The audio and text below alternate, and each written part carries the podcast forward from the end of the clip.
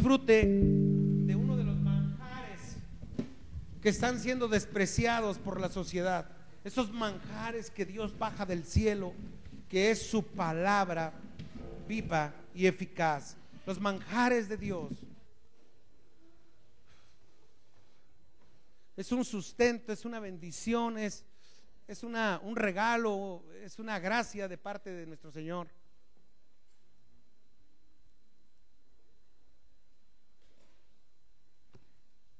Le doy los pormenores del asunto. Eh, nosotros, eh, estando dentro de la obra de Dios, hemos recibido algunos asuntos que atender. Dentro de ellos, la, la problemática de algunas familias de aquí que vienen a escuchar la palabra de Dios. Y esa problemática es muy eh, dolorosa. Estábamos recibiendo nosotros la noticia de un joven que hace mucho tiempo, ¿verdad? Por situaciones ajenas, un joven fuerte, sagaz, ¿verdad? Este, que uno cuando es joven, uno piensa que se puede uno comer el mundo a puños. Eh, no quiero hacerles largo la historia, solamente quiero decirles a ustedes que un hombre de Dios, Dios le dio una palabra en este lugar. Este hombre salió de las Islas Marías y vino aquí a buscar la palabra de Dios, una reconciliación con Dios. Dios lo recibió, lo restauró, lo limpió, le dio identidad. Pero Dios, ¿qué cree? Que también le dio promesas. Y este hombre, Dios le dijo que su generación serviría a Dios. Y la generación, hermano, no es los hijos. No, la generación va más allá. Lo que tú no puedes mirar. Y esa generación es tan importante porque Dios parece que te está mirando a ti.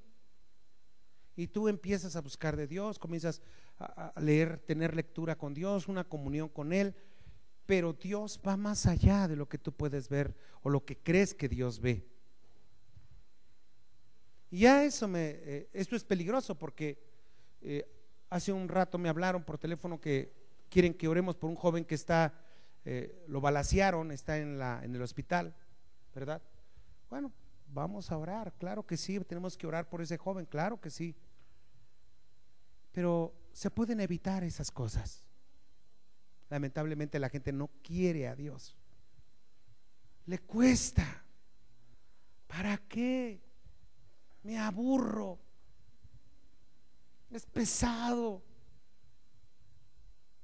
Allá afuera eh, el mundo, a nuestros jóvenes los están llamando a la guerra, pero la guerra para morir ellos, no para, para una situación familiar, sino para matar, para destruir, porque a eso vino Satanás. Juan 10:10 10 dice la palabra que el ladrón vino para hurtar, matar y destruir. Y allá afuera están muriendo nuestros jóvenes. Allá afuera, muchachos de 13 años, 15 años. Ahorita que fuimos a Guanajuato, jovencitos tirados en un canal. 16, 15 años, no pasan de ahí los usan, les, les meten en la idea que van a tener un reino aquí, que van a tener riquezas, que van a tener esto, esto es fácil, mira, si tú entras en esto, esto te va a tocar y esto tienes. Y, y créamelo, es algo penoso, vergonzoso, que hoy nuestros niños desde una televisión ya le están metiendo la información de la violencia. Y nosotros como padres estamos dormidos. Y digo dormidos porque no hacemos nada, solo dejamos que la corriente los lleve. Y la corriente los está llevando a odiar, a guardar resentimiento, pero no allá afuera, sino a los suyos mismos. Hay muchachitos que odian a su padre, tienen resentimiento contra su mamá, no le hablan a sus hermanos, hacen lo que quieren. Y ahí es donde nosotros como iglesia tenemos el, la llamada de atención. Eh, y yo les pido en el amor de Jesucristo que las familias que están aquí despierten. Hazlo. ¿Quién crees que te va a llevar una buena noticia a tu casa? ¿Quién lo va a hacer? ¿Quién lo va a hacer? ¿Quién va a ser el valiente que diga, yo voy a llevar pan a mi casa? ¿Quién va a ser el valiente? ¿Quién es el que dice, yo voy a levantarme y yo y mi casa nos vamos a levantar? ¿Quién puede decir eso? Necesitamos despertar, porque ahorita hay un adormecimiento total en nuestra sociedad donde los niños, no los jóvenes, ahora hablo de los niños, hacen lo que quieren. Los niños son los que le dicen, no vamos, o sí vamos. Ahora son los niños. ¿Por qué? Porque perdimos la autoridad. Ahora tenemos que preguntarle al niño, oye niño, oye hijo, ¿vamos? Pero que el niño te va a decir que no. Se perdió esa autoridad. Y hoy estamos estableciendo este reino. Y por favor abra, abra conmigo las escrituras, porque las escrituras son nuestro manual, son nuestra autoridad y son palabras que vienen de mi Padre que mora en los cielos, en la tierra y en todo lugar. Y a través de esta escritura es como nosotros podemos alertar, hermanos. Yo como pastor, ¿usted cree que me agrada ir a sepultar a un joven a un a un ¿eh? a un panteón? ¿Usted cree que a mí me agrada estar en un sepelio y predicar delante de un féretro de un niño o de un muchacho? Eso es lo más terrible que le puede pasar a un pastor. No estamos para eso. Cuide a sus hijos. Cuídelos. Como dijo Pablo, preséntate tú como ejemplo. Tú preséntate como lumbrera para ellos. Tú alumbra en tu casa. Rescátalos del hoyo y despiértalos porque el mundo se los está comiendo. Allá afuera hay muchos que dan paternidad en la calle y le dicen, vete conmigo, conmigo vas a tener todo, manda por ahí a tus viejos, mándalos mucho por ahí, ya ni vayas a tu casa, yo aquí te voy a dar cuarto y se quedan ahí. En verdad, eso está pasando. Bueno, nosotros como pastores platicamos asuntos con familias en Guanajuato. Ahorita venimos de Guanajuato. Guanajuato está muy violento, pero ahí hay una luz de esperanza. Ahí está la iglesia y estamos trabajando. El Satanás nos quería cerrar esa iglesia, pero ahorita se abrió las puertas de par en par. Y hoy domingo van a hacer su servicio los pastores y jóvenes, muchachitos están. Hay mucho niño ahí. Que Dios ayude a los pastores de Guanajuato. Dice el capítulo de Josué, capítulo 24. Vamos a ver el consejo de Dios. Porque hoy tenemos, eh, nuestro corazón se ha gozado y se goza con la vida tan corta, pero muy plena de una niña. ¿Verdad? ¿De qué vienes vestida? ¿De qué?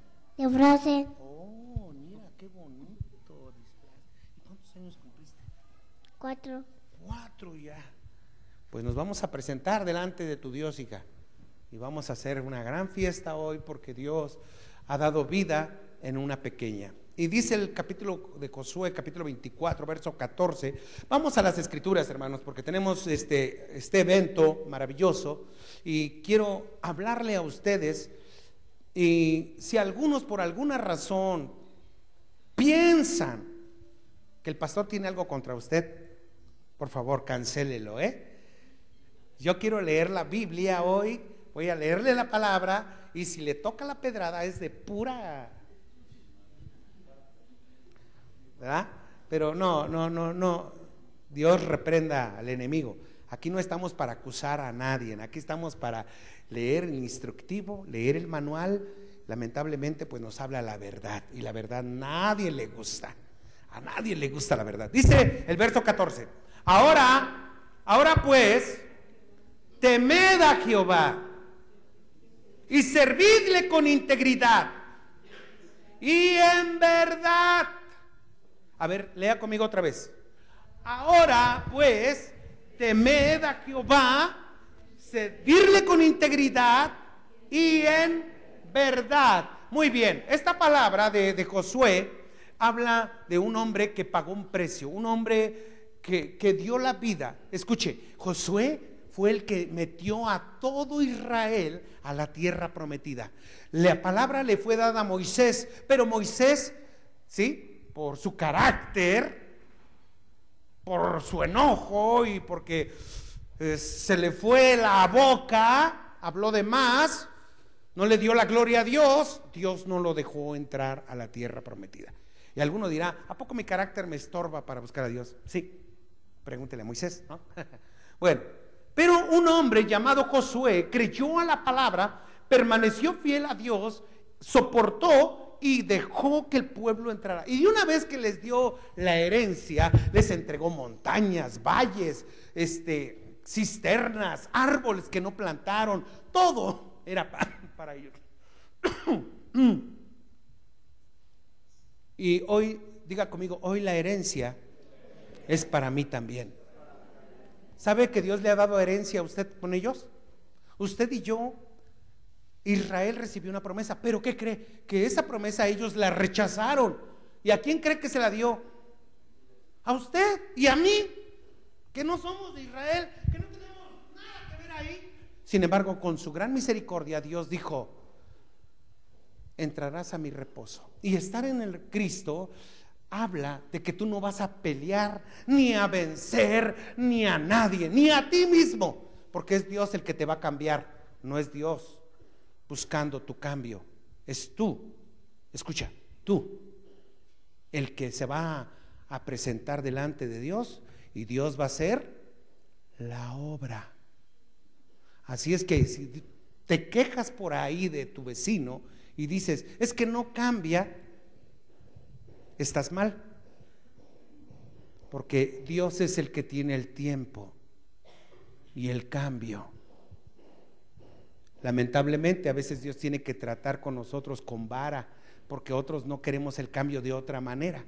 A Dios quiere con lazos de amor decir, mira hijo, mira, cambia esto, cambia el otro, pero lamentablemente no escuchamos esa voz.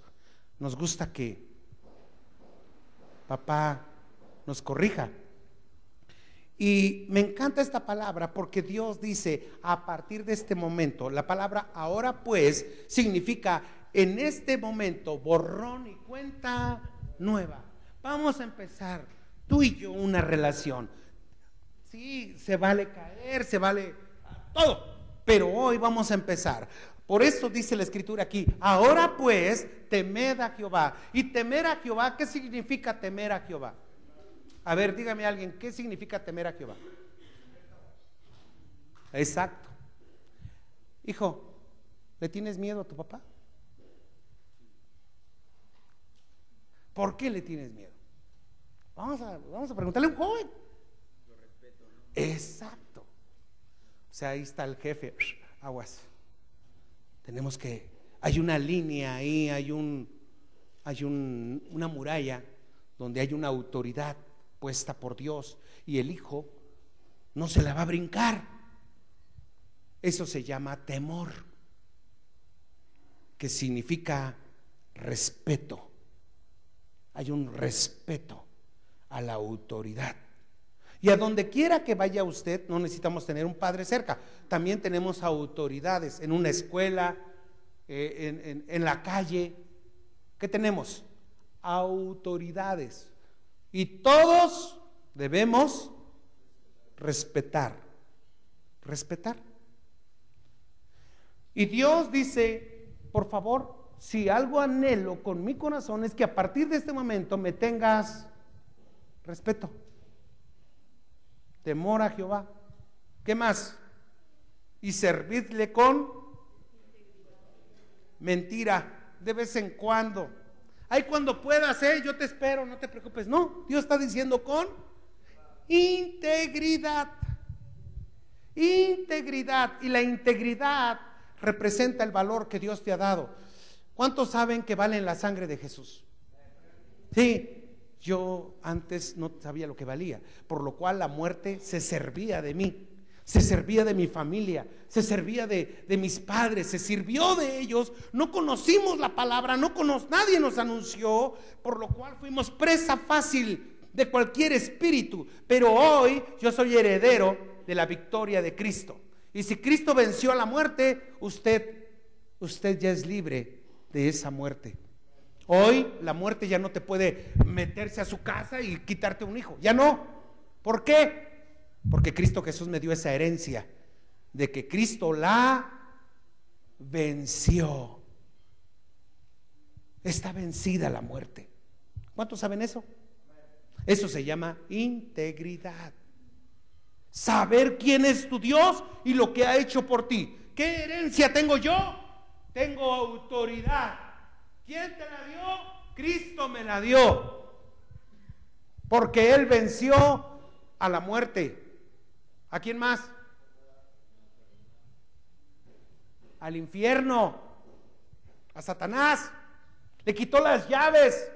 Él, tenía las llaves y se metía a la hora que quería a mi casa, a mi vida, pero hoy no, hoy no, nada puede venir contra ti si no es su perfecta voluntad.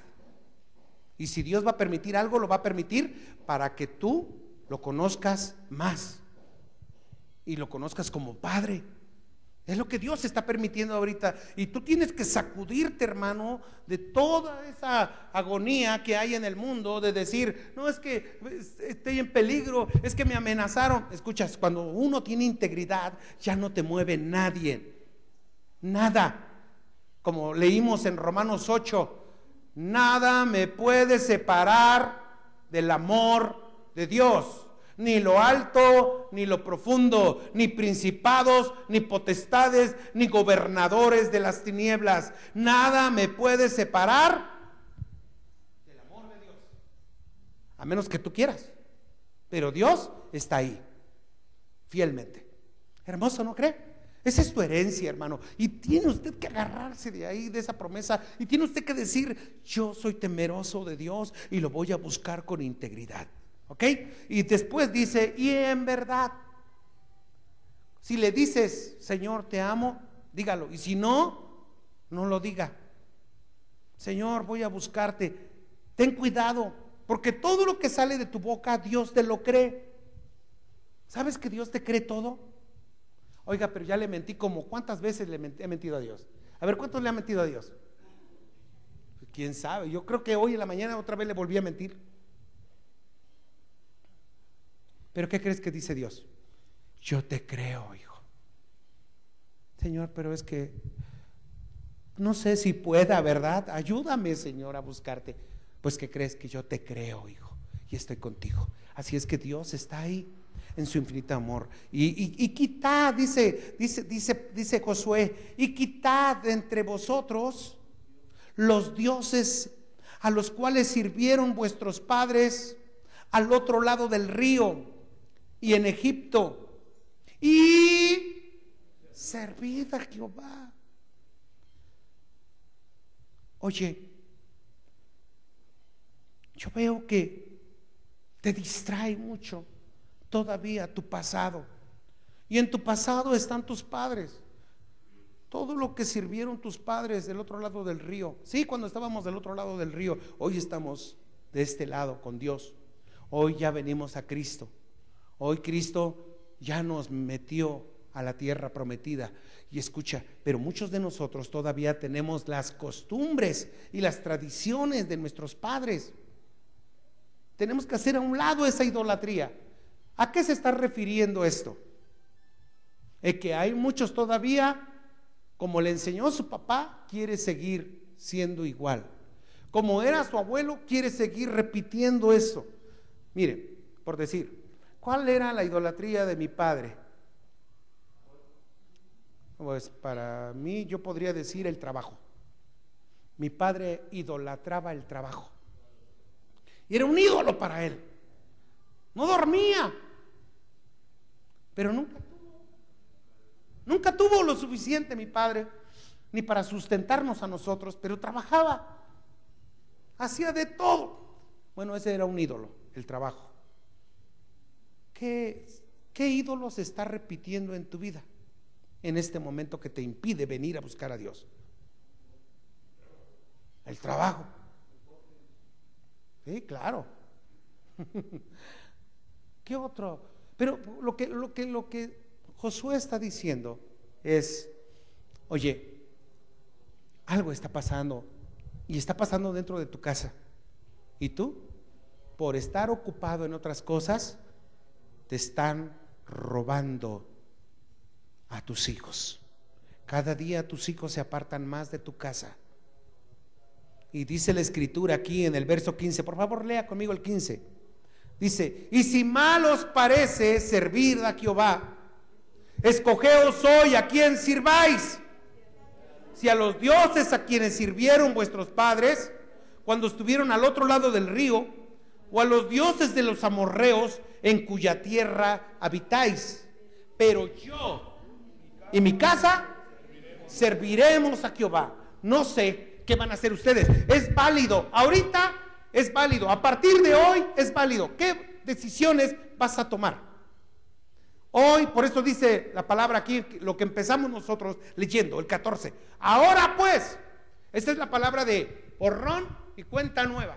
Vamos a empezar. Muy bien. Dice, dice Josué, ustedes veo que no quieren servir a Dios.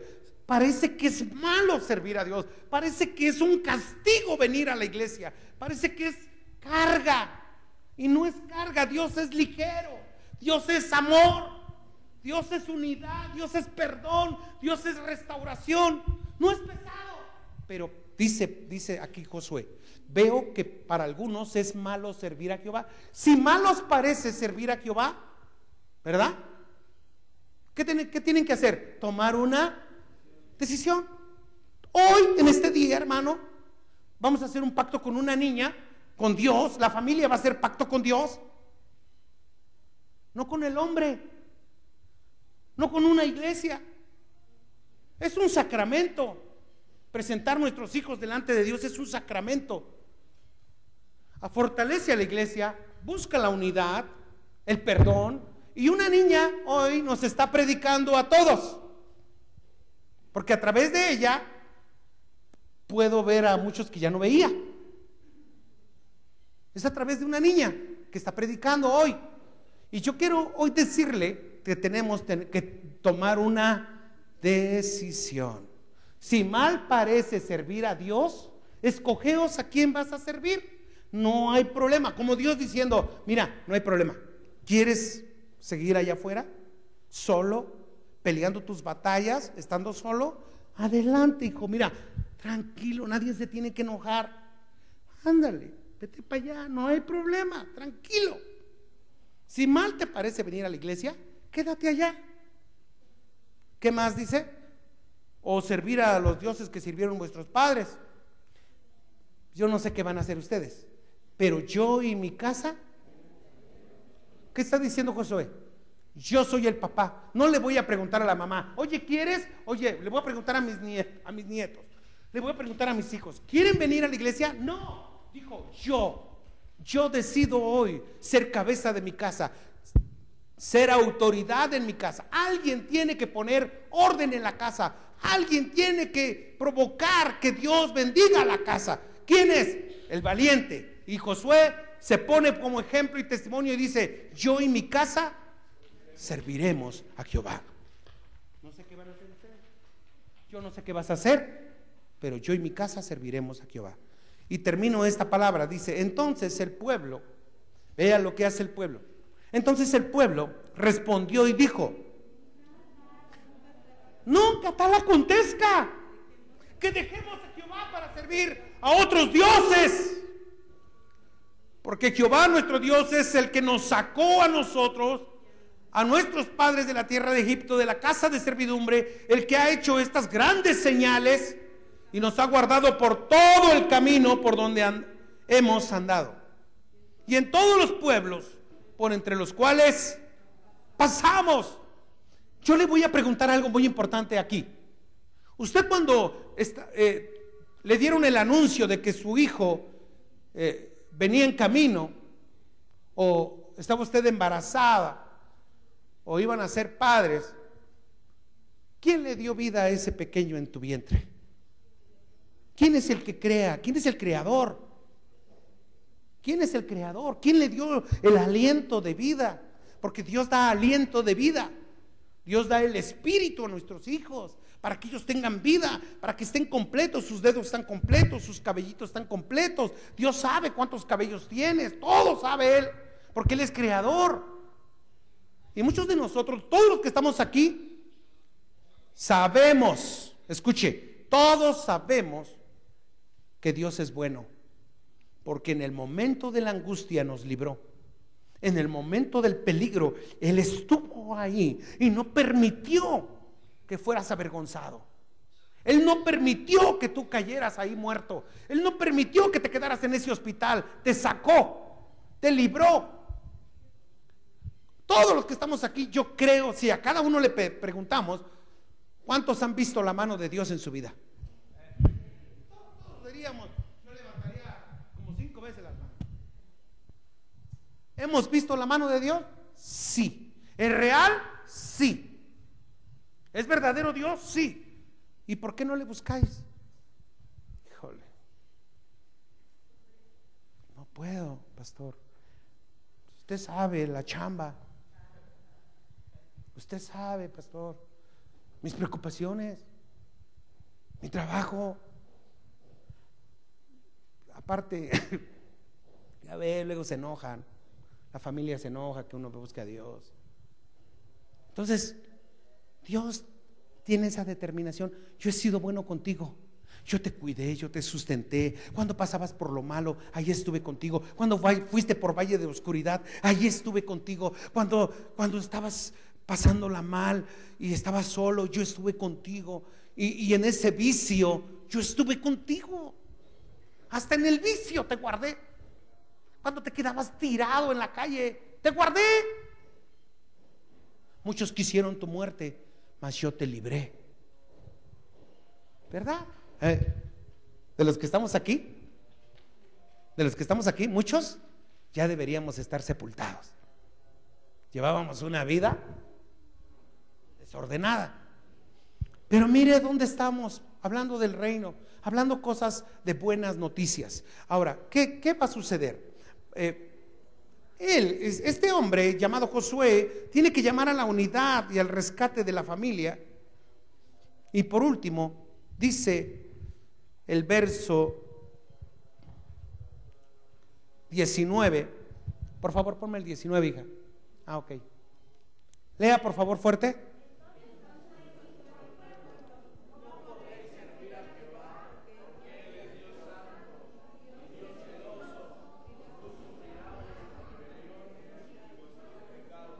A ver, ¿cómo es Dios? Oiga, ¿usted puede buscar a Dios? ¿Puede buscarlo o no puede buscarlo? Bueno, sí puedo, pero piense, porque esto va a ser una vez y para siempre. ¿Por qué? Porque ustedes y yo no podemos meternos así con todo nuestras fuerzas, con toda nuestra pasión amar a Dios, porque Dios es fuerte y celoso. Dios no te va a compartir con nadie. A ver, de los que están aquí, ¿quién es celoso? Levante la mano. Ah, no, no, levante la mano. Porque yo voy a ser el primero. Oiga, escuche. Cuando eres celoso, cuando tú te vuelves celoso,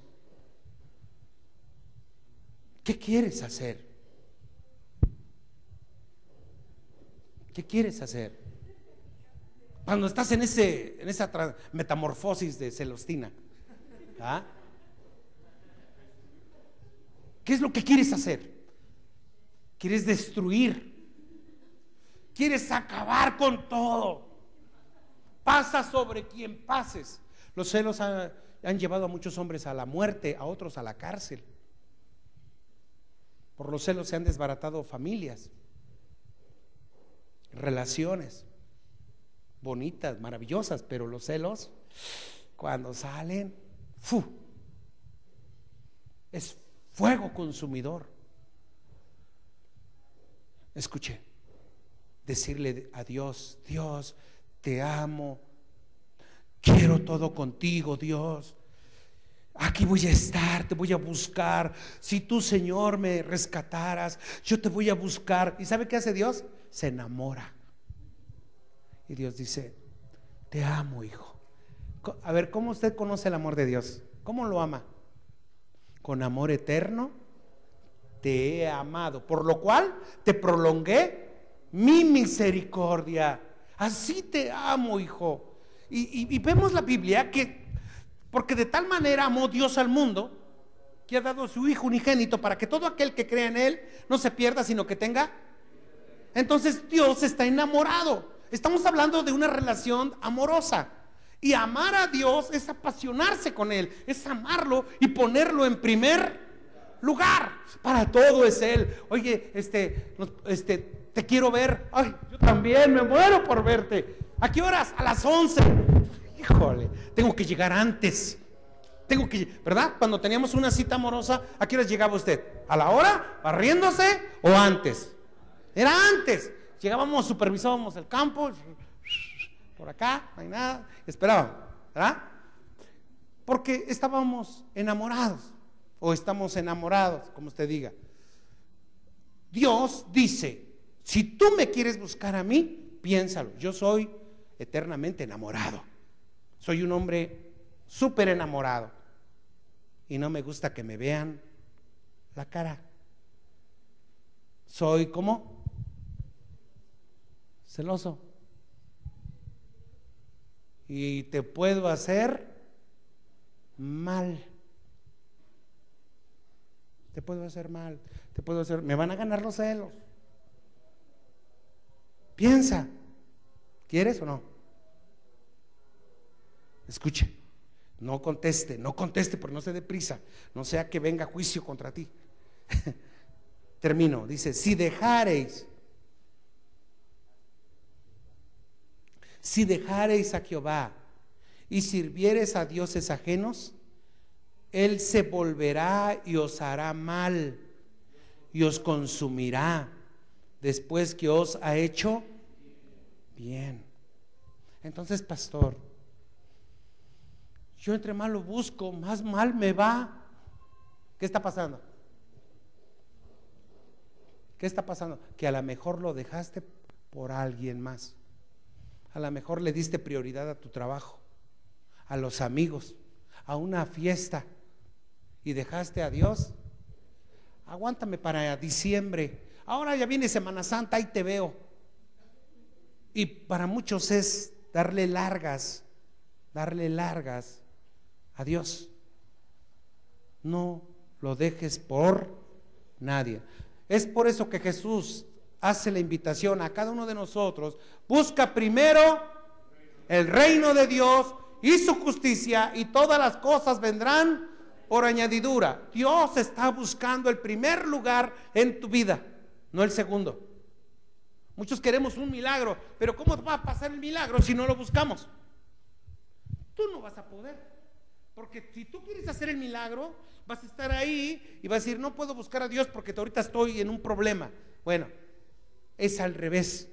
Cuando tengas un problema es cuando más debes de estar aquí. Cuando tú veas que el ataque viene, es cuando tú debes de correr a los brazos de Dios. Cuando llegue la enfermedad a tu casa, ¿dónde crees que te debes de estar? En la casa de Dios porque allí hay sanidad. Y hoy, a través de este pacto que Josué hizo, bueno, si usted quiere leer en casa, lea toda la historia, está tremendo, pero Josué reconcilió un pueblo con Dios. Y hoy yo anhelo con todo mi corazón a cada padre de familia que se reconcilie con Dios. Le voy a decir por qué, porque te conviene a ti. No es para mí, es para ti. ¿Sabes cómo va a estar tu casa? Claro, tú lo sabes. Si tú te reconcilias hoy con Dios, te va a defender, va a pelear tus batallas, cuidará de ti, te va a sustentar, no hará falta nada. Ni la muerte, ni nadie, ni lo profundo, ni, ni ángeles, ni principados podrán atacar tu vida. ¿Por qué? Porque Dios está haciendo pacto con hombres de bendición. Así es que hoy damos gracias a Dios por esta grande bendición. Por ahí tienen un papelito para mí. Papelito, hermano. Muchas gracias. Y yo los llamo hoy a que pongamos esa seriedad, vida